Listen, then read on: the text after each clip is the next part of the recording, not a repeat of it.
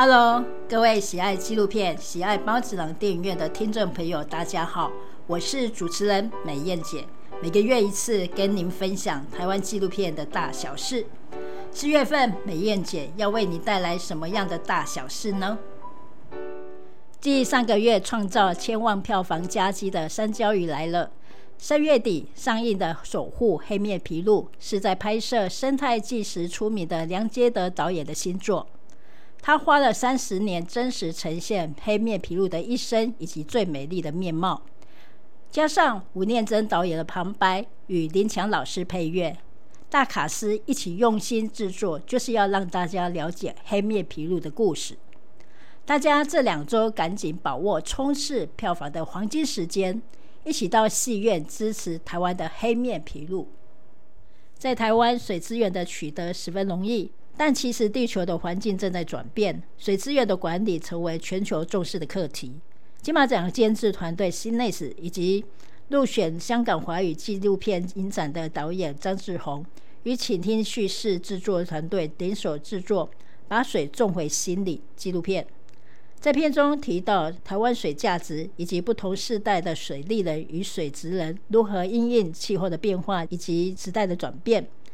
与民间 NGO 共同合作，寻求更多元的水文化思维，并唤起台湾民众对水的珍惜与重视。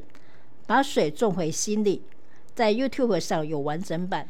想更了解哪些台湾人默默的在维系对你我来说平凡不过的日常生活，努力的奉献与付出，可以到 YouTube 找到这部影片。这个月，很多纪录片创作者十分的关注。二零二三年新北市纪录片奖在三月三十一号公布初选入围的作品啦。据说这届竞争非常的激烈，初选就有一百多作品的参赛。八子囊电影院有听说评审们没日没夜的审片，希望为大家挑出重要而优秀的作品。而这次入围二十八部作品，有生态保育、政治、社会议题、宗教信仰、人文情感。文化传承以及弱势群族等等，非常的多元。接下来二十八部作品将参加四月底的公开提案会，到时候会选出年度优选影片十三部，获得优选的作品可以得到三十五万的拍摄基金。大家加油啦，冲一发！最后要跟各位报告最令人伤心的消息：纪录片吴米乐的昆宾省黄许崇儿三月三十号凌晨在家中过世。享年九十四岁，他与昆宾伯黄坤斌在纪录片中的劳动身影与乐天知命的态度，架构整个吴米乐的影片精神，深深的感动每一个观众。如今虽然他们两个相继的离世，但还好有纪录片记录他们的影像，这些影像也持续的感动这个世界。